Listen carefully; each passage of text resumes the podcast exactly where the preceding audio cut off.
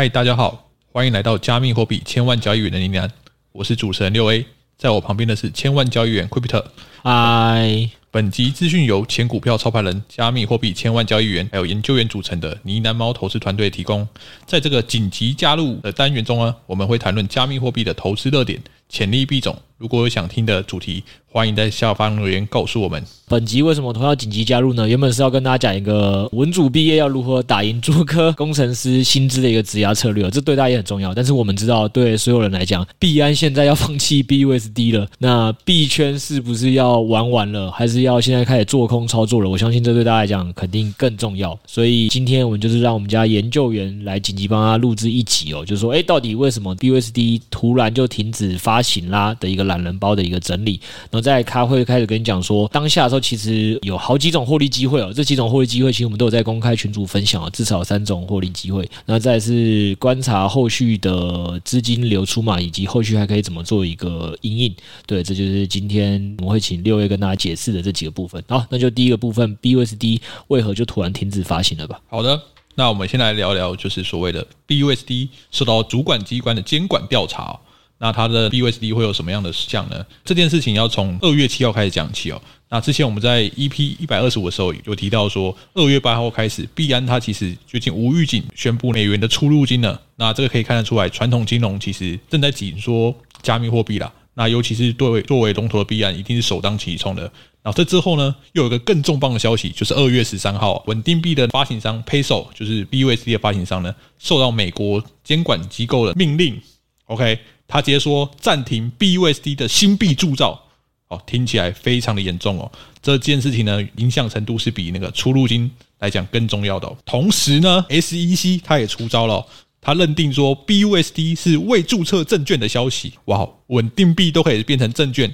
正要准备起诉这个 Peso 这个发行商，听起来就是一连串的监管重拳直接打压。那目前呢，BUSD 市值大概是一百六十亿左右了，是目前第三大的稳定币，仅次于 USDT 跟 USDC 啊。所以这些消息发布之后呢，币安 BNB 它的那个代币也是下跌了将近十 percent，BUSD 也出现了脱钩哦。这时候大家看到脱钩这两个字，应该就是觉得啊靠，是不是想到 Luna 或是 FTS？当下的情形哦，好的，那刚刚六 A 就是跟大家先快速带过了这几个时间轴跟发生的事嘛。那关于这个币安无意警宣布停止美元出入金的选项啊，我们也刚好是二月七号他宣布，我们二月八号上架那一集 EP 一百二十五集就有跟大家分析哦，币安将暂停美元银行转账，这对市场是不是一个大利空？那边就已经有一个更完整的分析，所以我们今天针对那块就比较不讲。那待会就请六 A 开始讲，是说针对二月十三号这个重磅的消息，就是 Peso 遭到美国机关监管，以及 CZ 针对这个他为什么要放弃 BUSD 的一个解释，然后去做一个重点的会诊跟操作的分享。好的，在当时呢，其实我们长鹏爸爸其实马上发推解释一下，我这边简单会诊了。第一个，他就说啊，BUSD 是 Peso 来发行跟赎回的，那目前呢，BUSD 是无法增发。但可以赎回，也就是说呢，BUSD 的市值只会随着时间慢慢减少。然后再来就是 Peso，它其实会持续处理这些赎回美元的交易对。第四个就是币安会继续支持 BUSD，也会因应市场需求多开通一些非 BUSD 的交易对。那在第五个就是 Peso，它已经承诺在二零二四年二月以前会支持 BUSD 的赎回哦。所以也就是说，如果不出意外的话啦，基本上在这段时间内，Peso 的 BUSD 就会慢慢退场，对，最后就没有事情。就只是 BUSD 跟其他稳定币之间的转换，基本上没有作恶或是没有造成挤兑风险的话，不会像 FTX 那样的情况出现了。但以持有者来讲的话，你现在持有 BUSD 跟持有其他稳定币，其实持有 BUSD 没有太多额外的好处啊。所以基本上我们是直接建议说，你就直接改持其他稳定币。那我相信这种风险趋避的，大家可能就直接转换嘛。那我们能不能第二层思考，我们投资上要怎么样看到这些消息的时候直接赚钱呢？这边我分享三个机会哦。第一个就是直接空 BNB，那时候呢，早上的时候，B 泵有在我们的公开赖群直接分享这个 Peso 的这个新闻哦。他看到消息当下呢，我已经访问过他，他说他看到这个讯息的时候，那个消息只发布了十分钟。根据这一点呢，他判断说他的资讯是领先于你还在睡觉的，所以你他领先了大多数人，领先了我。对，而且看到 BNB 的时候三百一十几还没开跌，想说市场这群傻逼，这 BNB 怎么还猜这里？他直接果断开空。就他睡个午觉起来，他就赚了五六趴，太爽了！接空 BNB，这大家应该是比较好想象的。对，老说听到这个案例，我个人是蛮意外的。没想到我们家这个做行销的员工，现在可能是。不知道是被六 A 训练的太好，还是在群主听大家讨论这种送分题讨论太多次了，应该是有谨记你上次 FTS 事件当下的一连串的判断了，所以他这次居然在十分钟内给我做出反应，然后并果断开空吃了五六发。只是我们忘记教他最后一步更重要的 SOP，打电话叫醒我们呐、啊！完了，他到底在干什么？到底在干什么？没关系，这次我们已经有帮他做好员工训练，这个部分下次我。应该公司全体都可以吃到。那还有第二个，这就是 s a t o s 做的比较好的，对不对？Setos 是也有直接分享，他觉得有个东西应该要起涨，只是这个我觉得他也真的运气很好。呃，在公开群组分享完之后，十分钟后直接就在群组真的涨起来。这个理论上是大家真的有看群组，应该都会看到跟赚到的。对，好的。第二个东西其实就是要稍微第二层思考，这个我就不知道 B bomb 有没有想到了，但是我们可以想一下，近期蛮多中心化的东西其实出事了嘛，像是近期的 FTS。哎，但是说第二层思考就是，那去中心化的东西应该算是变相是利多吧？对哦，所以这个时光机战法是有考古题的哦。好，BUSD 是中心化的稳定币。那去中心化的稳定币有一个很有名的，就是梅克道 NKR 它的代币。那有有这个想法之后，那你要想一下，哎，那这个 NKR 在之前那个 UST Luna 或是 FTS 事件的时候，哎，到底有没有涨呢？有个假说嘛。其实你回去看哦，其实它在去年五月十号、十一号的时候，那时候有爆拉一波，就是 UST 爆掉，去中心化的稳定币就 pump 一波。还有 FTS 事件当下的时候，也是去中心化的东西就也是爆拉一波，所以已经有考古题可以验证了。然后那时候托斯呢看到说，哎，这个消息在下午的时候基本上已经传得沸沸扬扬的，对，大多数人都知道的啊。但是怎么样，这个 NKR 怎么没有喷呢？就是在那边盘整，所以他就是在带群跟大家分享说，哎，这怎么没有喷呢、啊？这感觉应该要喷才对。就可能我们猫群有主力看到之后，十分钟就开始接拉盘，好像就涨了大概二十趴有了。没错，这个大家如果想看这个讯息的话，可以去我们赖群直接搜寻 Setos 的对话，然后再留一个妈我在这朝圣，不要问我为什么跪在电脑前，这样好不好？去朝圣一下我们家 Setos 的这个，我觉得这真的是蛮厉害的，因为大部分人应该直接只想到是 BNB 空。或者是 BUSD 脱钩，这两个确实都是低层思考，但是有把 FTS 事件跟 Luna 的事件记起来的人去做第二层思考，确实是哎不错不错，我值得欣慰。这样好的，在这之后呢，其实除了 NKR 之后，我们其实昨天晚上刚好有一猫的 N A。然后那时候呢，其实它除了 NKR 之外，其实 CRB 也是比较去中心化的东西的。对，那它其实也有就开始拉涨一段。再就是 CRB，大家知道它的那个算是兄弟协议 Convex CBX 也是就是有点小动，但是没有动。对，那这两个后来也是爆拉一段。其实大家可以去观察这些第二层思考或第三思考联动关系，它不一定会喷，但是它如果就盘在那里，你其实可以打个仓位去埋伏，大不了就是破了盘整区域你再停损嘛。但有机会就是这样爆拉一波，就像啊 NKR CRB CBX 这样。那我们来讲第三个，我们还有第三个。第三个呢，也是我们在群主是有分享的，就是那时候 BUSD 有脱钩嘛。那脱钩有什么呢？基本上就是套利机会。那要怎么套呢？这个就分享一下，是 Josh 哥他其实用了三十万 U，在可能两三分钟吧，就赚了一万台币哦。大家可能讲说三十万 U 赚一万台币，听起来好像不多，但这其实在两三分钟可以做，所以他可以，比如果有二十分钟可以套的时候，他其实可以套个十次哦。我靠，一千万台币十分钟就套了大概十万，听起来好像蛮屌的。我跟你讲一个更明确的举例，你知道 Web Two 的人最喜欢做一个什么投资？啊，定存吗？还是高配息的 ETF？不是不是，我跟你讲一个更猛的，可能会喜欢花这个一千万两千万去买房子，然后再租给别人，月租一万块。所以刚刚再讲一次，Josh 花的是九百万台币，轻轻松松撸个六到十遍，只花他一小时可以赚十万台币。然后你现在花九百万去买一间房子，然后这房子还有可能会下跌，牛逼！我觉得这个都是比较出来的啊，就大家可能要思考一件事情说，说我们一直在跟大家强调一个观念，不是用单位大小来思考说这个策略好或不好，而是同样的资金，你是用在不同策略上，哪一个承担的风险比较大，然后赚的钱比较少。以这个例子来讲，能出现 BUSD 脱钩这种确定性机会去撸钱的案例，其实是一个不论它金额要花多少钱啦，我觉得绝对是比你去买房赚一个月一万块两万块。块的租金，这个来的确定性高，然后这个背负的风险来的小。好哦，那我现在接下来跟大家讲这个方法要怎么用。因为如果这几天 BUSD 又有一些新的发的时候的话，这个机会一定还会出现哦。那大家学起来，以后可能有某个稳定币或是类似的例子，大家可以拿起来用哦。好，首先呢，我们要先有币安账户，因为大家知道币安里面的 BUSD 已经脱钩了嘛。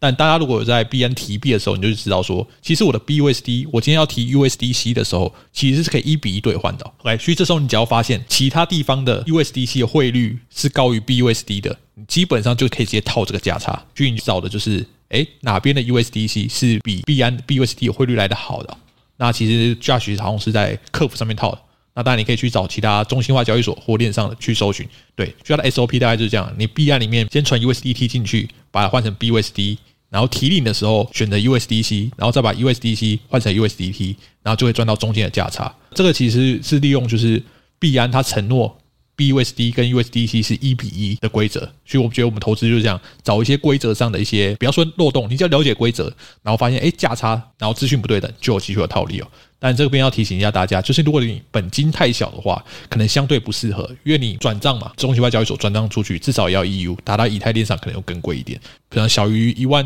U 的话，可能就不适合这样套。但如果是有点资本的，其实可以注意一下，关注一下有没有这样的机会哦。然后这个如果在 BM 持续被发的时候，是有机会出现这样的机会。好，那我们来谈一下后续实际的影响嘛。那其实 BUSD 的市值其实一定是被其他稳定币给瓜分，这是确定的事情了。只要这个禁令还没有被他拿掉，市值就会往往往下掉，它就变成历史的一部分了。然后再来就是，到底会不会对于币圈有整体的系统性风险？其实基本上我们可以观察两个部分呢。第一个就是币安它的交易所它的储备状况，基本上我们每天都有观察币安交易所的稳定币储备，看一下币安有没有被挤兑啊等等。基本上过了这一天，其实没什么太大动静。OK，但是我们就要持续观察。那第二个呢，其实就是。币圈整体的稳定币市值到底是增加还是流出呢？其实 BUSD 昨天到现在大概是负三亿多，就是流出三亿多，减少三亿多了。但其实 USDT 是增加七亿多的，所以整体来讲，币圈的稳定币市值还是增加的。那这个当然我们要持续观察一下，因为资金流入流出的监管对于币圈来讲，一定都是一些重拳的。那这个之前有讲过，说诶要让新的资金进来，那才有就是流量资金，然后币圈的市值才比较好一直堆叠上去。对，所以我们未来还是要持续观察一些稳定币市值的流入流出状况。那有任何新的消息的话，我们都会在群组跟大家分享。好了，那我这边也在做个总结啦，就是其实不论到底是哪个稳定币得利哦，我个人觉得对大家来讲还是可以看得出来，因为币安是身为最大的交易所，本来就很多人是使用它来做出入金跟法币连接动作，那现在还甚至直接对稳定币开刀了，这件事情我觉得在。增量资金上都是一个非常危险的一件事情，所以新资金如果比较不愿意进来，然后你很明确看到美国的监管是越来越严的，在这件事情发生的情况之下呢，我是觉得反而应该会是让更多圈内的大户有机会。就是他他们也累了嘛，你知道，孟母能三千，不能四千、五千、六千、七千。这个一天到晚一下哪个交易所出事，一下哪一个币就是可能又因为 SEC 的监管而导致它的流动性被收缩啊，甚至稳定币都不能用。这一定是会让有一些人是一直持续降低它的部位，让自己的资金出逃的啦。所以我觉得这件事情只会让整个市场是越来越困难。那在这个当下，其实我们更反而应该要关注的就是稳定币的一些市值的变化，这是我们后续可以观察的嘛。那还有。包哇，我觉得有一个。群友有问我们的 Q&A 问题，我觉得也是很适合搭配这集讲啦。他那集 Q&A 的问题是说，想问团队什么样的人可以在币圈赚到大钱？那待会六 A 会跟大家分享，他觉得赚到大钱大概就是两种类型。那第二种类型，他讲是一种聪明的人。那我觉得聪明的人就是要像今天我们分享的这些，市场在高度波动的时候，或市场出现一些常见的考古题的时候，你是不是比别人具备多一点的知识跟判断操作的经验？那其实你就有可能在不断在试。市场把市场当印刷机在在提领了，因为市场总是会不断的出现机会，只是你有没有时间去把握，或者是你有没有这个经验去把握。对，那所以我觉得确实是很符合这一期的主题啦，就是六月可以跟他讲一下，说你觉得什么样的人才能有办法在币圈赚到大钱？好的，我觉得我这边先定义一下所谓的大钱呢，基本上就是总资产要翻个十倍、几十倍甚至百倍以上。这边要强调的是总资产哦，翻这么多倍，要不然你丢一个小的项目，可能丢总资产的零点一趴。你就算翻一百倍，其实意义也不大。那我自己是认为说，啊，如果要达到我刚才上述的定义，是非常非常困难的。那可能也要自己认知到自己能不能做到。因为有时候你的眼高手低，会导致于你的投资最后结果是不好的。我认为说，要达到这个条件的话，大概有两种人呢。第一个就是极度的傻子，必须说就是极度的傻子，他就是太天真无邪了，直接 all in 一个项目，然后就不小心暴富了。我相信这种在例子在币圈一定很多，但我觉得一定很多都是幸存者偏差。对，那最后他守不守得住，这我不知道。但是你要 all in 一个比较小项目，然后最后突然暴富，可能翻个几百倍的都有，然后最后不知道守不守得住。但以我自己风险控管的观念，我基本上不太可能这样做，所以我不可能会当第一种。对，那第二种就是极度聪明之人哦。那这种什么意思呢？就是他知道说这个派对就是终将有一天会结束，所以他可以参与到最不理性狂欢的那一段，知道要在派对散场的时候突然变得理性，高歌离席。那这个以大家比较近期的例子的话，可能就是去年很红的一个 STEPN，就走路赚钱的游戏。基本上大家都知道，说这个后金补前金，后金补前金，最后基本上有高概率一定会死亡螺旋，派对会结束。所以，但大家要参与的就是最狂欢的那一段。那可以问一下，自己可以问自己啊，你大家是不是有在最前面的先埋伏 all in 了，赚了超大一笔之后，最后全然退出？那我相信大多数前面 all in 的人，绝对没办法在高点离席。对，所以我认为，就极度聪明的人可以赚到最狂欢的段，并在最后华丽的转身退场。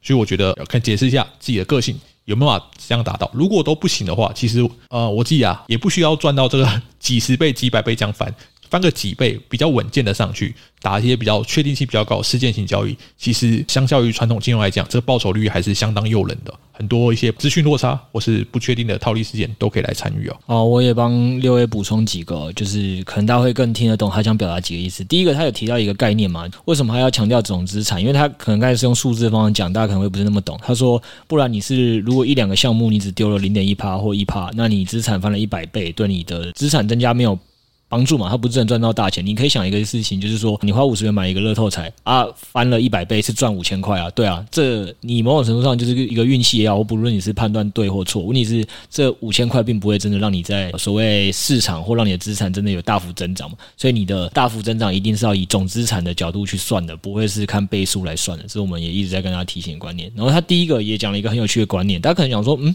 为什么我 all in 然后暴富就要被他骂傻子啊？原因是这样，这件事情刚刚。六 A 有跟大家分享的，因为实物上你居然是想要让总资产往上垫，那就代表说这件事情很困难，它不会是单一策略可能就有办法做到的。因为他讲到下面一个重点，通常你压一个资产敢 all in 的人，那通常基本上一定是一个不顾风险的人。你不顾风险，你当然后续就很容易把钱输光嘛。所以这件事情在你今天不会因为说你买五十块乐透赚了五千块，对。那如果这五十块是你全部身家，那这个时候如果你有这个意识的，你可能会在做什么事？你把五千块中的钱再全部拿去刮乐透，但你会开始发现，你这五千块可能就变四千块、三千块、两千块，因为你的运气不会一直持续。所以为什么说我们基本上只要判定有些人他会 all in 在一两个项目或一两个策略，你就知道他可能不会是一个多聪明的投资者，因为他根本没有想过要活在市场这件事情，然后长久的去赚市场向上的钱。再来就是讲到最后，极度聪明的人，其实我觉得刚才六 A 那举例我没有到那么完全认同，就是他肯定是要懂得参与派对。啦，然后在别人不理性的时候，就是高歌离席，我觉得这是一种。但另外一种，其实更聪明的做法，我觉得应该是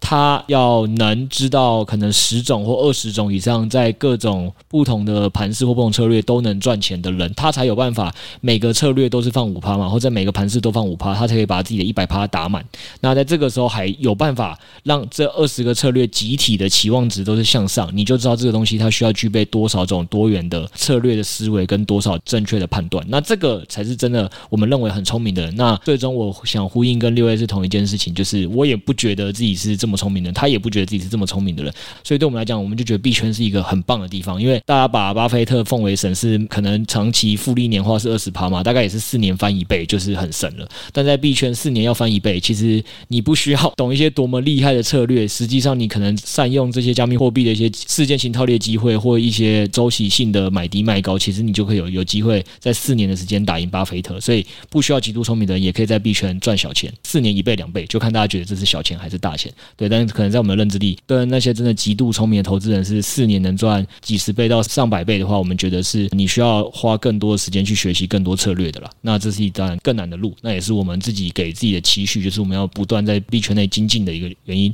好，那最后呢，因为我们是鼓励群友想要向上的心哦，所以我们决定直接送你一个我们宙狮的 NFT 哦，这个宙斯 NFT 是由雄狮旅行社发行的，那这个不用你花任何钱，所以我们是免费送你的。那 NFT 有什么好处呢？就是因为他们集团现在也想跨入 Web 三，所以他们现在这个 NFT 的好处是可以去在他们的订房的时候，他们现在是说大概是会比外面的便宜五趴，但他们也有讲，就是这个还是也都鼓励大家，因为他们这个也是要做行销宣传，所以也没有要透过这个东西赚大家什么钱，所以大家可以的做法是说，哎，拿到这个 NFT 之后，你每次要去订房前，可以先看是不是宙斯 NFT 的订房真的有比其他便宜，你再订，那你就真的有省钱嘛，对吧？那如果你发现就是宙斯还是比其他贵，当然你就是去订其他的你看到便宜的订房网站就对了。那但是宙斯 NFT 的发行的人，他们是有讲说，他们的最终目标是希望很多人使用宙斯的这个 NFT，让雄狮集团认识到 Web 三真的是一个很值得经营的市场，他们可能就会去做出最低的折扣，让你在市场上不可能再买到比他们便宜的，因为对他们来讲，他们的获利来源很明显啦，就就是他们是有自己的平台的嘛，然后是有自己的饭店也好，或机票也好，一些相关的配合的渠道，他们只要把自己的利润让出来，